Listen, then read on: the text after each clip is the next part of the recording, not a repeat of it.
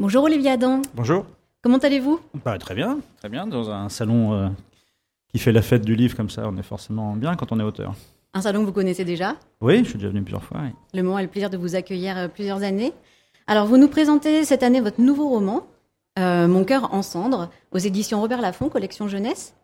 Alors, ce roman, c'est cinq jours dans la vie d'Antoine, cinq jours décisifs. Il vient d'avoir son bac, il a une petite amie dont il est fou amoureux, c'est le début de l'été, et pourtant. Alors, tout d'abord, le prénom Antoine. Antoine, c'est un prénom qu'on retrouve souvent dans vos romans, comme Nathan, comme Paul. Qu'est-ce que ce, prénom, ces prénoms évoquent pour vous?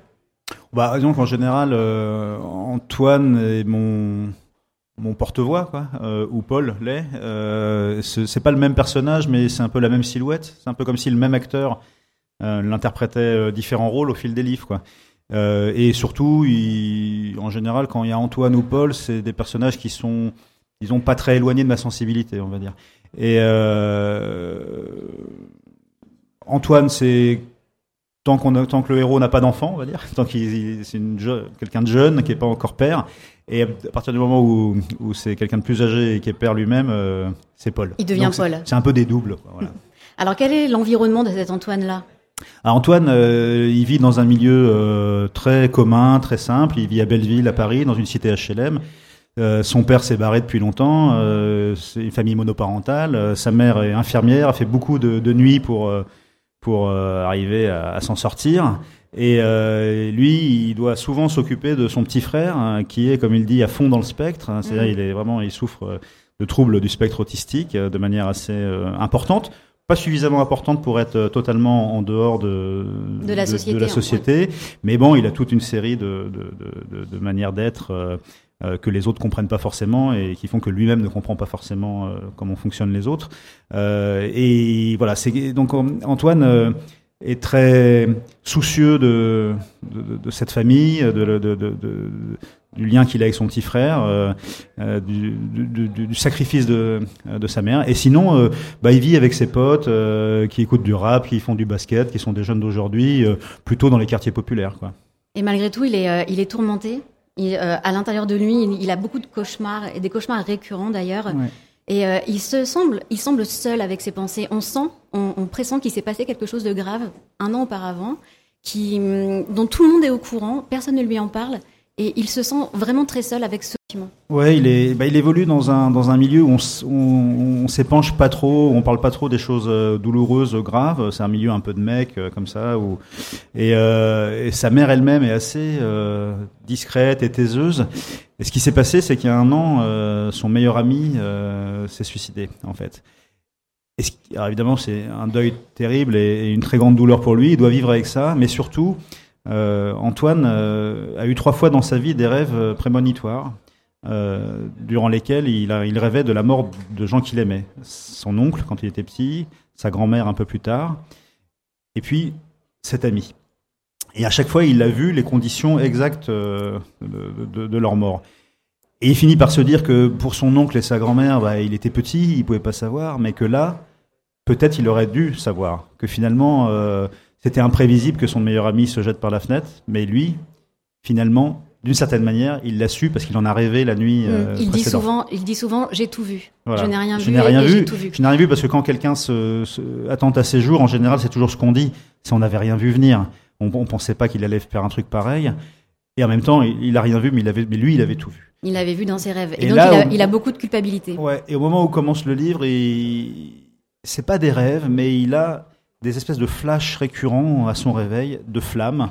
Et ça l'angoisse beaucoup parce qu'il se demande d'une manière ou d'une autre. Alors on est dans un été très caniculaire, il fait bah, comme celui qu'on est en train de vivre alors qu'on est en octobre. Il fait très chaud euh, et, et euh, il y a une atmosphère très incendiaire comme ça. Et lui n'arrive pas n'arrête pas de rêver de flammes. Alors la question est est-ce que c'est l'atmosphère générale qui, qui, qui, lui fait rêver de mm. flammes? Ou, est-ce que ça veut dire quelque chose? Ou est-ce que c'est le début d'une nouvelle prémonition?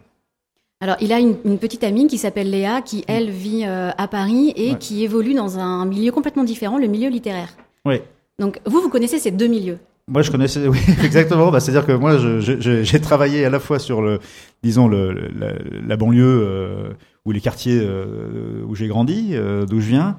Et en même temps, bah, la vie m'a fait passer d'une certaine manière de l'autre côté de la barrière. Et donc là, j'ai imaginé un couple composé de voilà de, ces deux facettes avec Antoine qui vient de cette alors il, il, vit dans Paris mais à Belleville dans les quartiers populaires et puis cette fille qui elle se rend même pas compte finalement qu'elle est privilégiée euh, elle vit dans un grand appartement à Montmartre. Euh, euh, son père est éditeur, sa mère est traductrice. C'est un milieu très lettré dans lequel il est évident que lire est important, que voir des films d'auteur c'est important, et, et, qui, on a, comme il dit, on a l'impression qu'en fait ils vivent comme en dehors du monde, c'est-à-dire qu'il n'y a que l'art et la culture du matin au soir dans leur tête et dans leur bouche.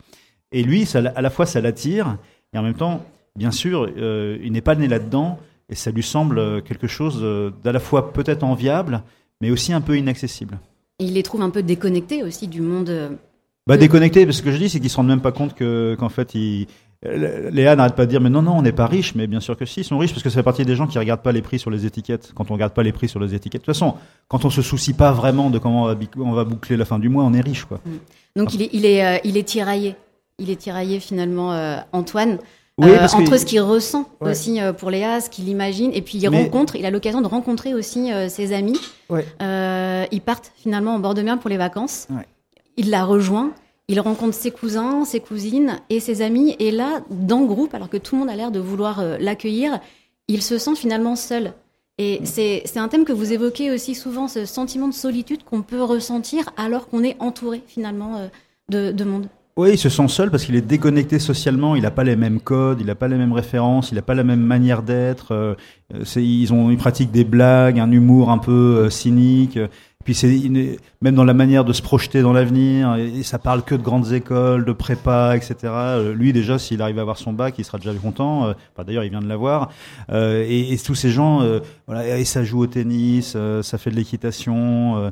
Euh, ça fait c'est en prépa HEC ou en école d'ingénieur. Ça, c'est vraiment des sphères qui sont très éloignées euh, de lui. Tout le monde a des. Les gens trouvent normal d'avoir des maisons secondaires. Quoi. Lui, pour lui, c'est dans les films qu'on a des maisons secondaires. L'endroit où il débarque, euh, Léa lui a toujours dit oh, tu vas voir, c'est une petite maison au bord de la mer. Lui, quand il arrive, c'est un truc. Il est, il est au cinéma dans, un film d'auteur français, quoi. C'est où, où, ça paraît genre normal d'avoir une maison avec un jardin, avec la mer, euh, mm. la mer à pied, quoi. Il y, a, aussi ce biais où finalement, euh, il n'ose plus quand on lui demande ce qu'il fait ou ce qu'il veut faire comme étude et qu'il répond, alors que personne ne dit rien. Il a le sentiment lui d'être inférieur. En fait, il a euh, ce sentiment d'infériorité aussi à la base qui fait que la, la connexion ne se fait pas.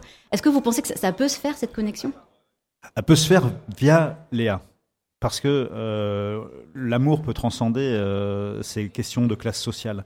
Le truc, c'est que à l'endroit où il est, il est toujours euh, tiraillé parce qu'il se sent mal avec ses, amis très bourges, euh, très voilà, de, sa copine. Et en même temps, il y a les mecs du camping qui sont juste à côté, euh, qui font du basket en mettant du rap à fond, et qui sont en gros, dès qu'il va passer un peu de temps avec eux, il se sent à nouveau chez lui comme si finalement chez soi c'était pas un lieu, mhm. mais chez soi c'était une question, une question sociale finalement, une question de manière d'être, euh, et, il va avoir euh, à la fois cette difficulté à s'intégrer dans ce nouveau milieu et cette envie en même temps, euh, parce qu'il voit bien aussi tout ce que ça peut lui apporter, de s'arracher à ce qu'on appelle son milieu d'origine, et en même temps il voit bien aussi tous les fonds semblants, c'est-à-dire l'espèce de mépris de classe inconscient qu'ont tous ces gens, leur le côté déconnecté, côté parfois méprisant, et à l'inverse, dès qu'il revient auprès des siens, entre guillemets, il y a à la fois quelque chose qui le limite, euh, et dont ils voudraient sortir, mais en même temps quelque chose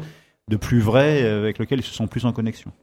c'est un roman que vous avez écrit euh, donc pour pour les jeunes et vous avez ce langage des jeunes. Beaucoup, ils communiquent beaucoup par SMS. Et on a aussi des longs vocaux euh, voilà, comme on fait beaucoup euh, maintenant, donc euh, des, vocaux très très longs qui se succèdent, même s'il n'y a pas de réponse entre les deux, par exemple. Vous trouvez que c'était un bon moyen pour pour accrocher bah. les jeunes et les faire adhérer aussi à cette histoire? C'est pas vraiment ça. C'est que moi, j'écris pas pour les jeunes, j'écris des livres du point de vue des jeunes.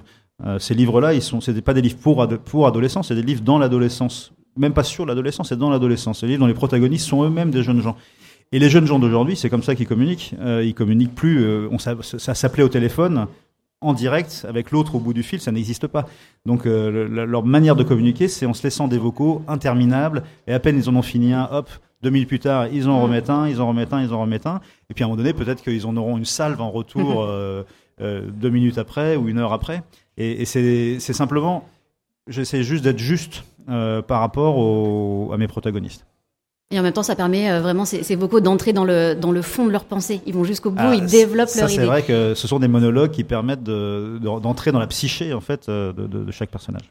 Il y a juste un dernier personnage dont je voudrais parler, c'est la mère, parce que la mère est très importante. Et je termine cette interview avec une citation à la page 150. Antoine dit « J'ignorais que la mère pouvait avoir un tel pouvoir de régénération, une transfusion de l'âme et du sang. » C'est ce que vous ressentez aussi. Bah, bien sûr. Mais La mère est un personnage dans ce dont beaucoup de il vos se livres. rend compte aussi, c'est que la mer, en fait, on dit que c'est donné à tout le monde, mais c'est faux. La, la mer, l'accès à la mer, c'est aussi un truc de classe. Merci beaucoup Olivier. Adam pour euh, pour ce moment partagé ensemble. Donc vous êtes ici pour nous présenter donc votre nouveau roman Mon cœur en cendres aux éditions Robert Laffont. Merci à vous.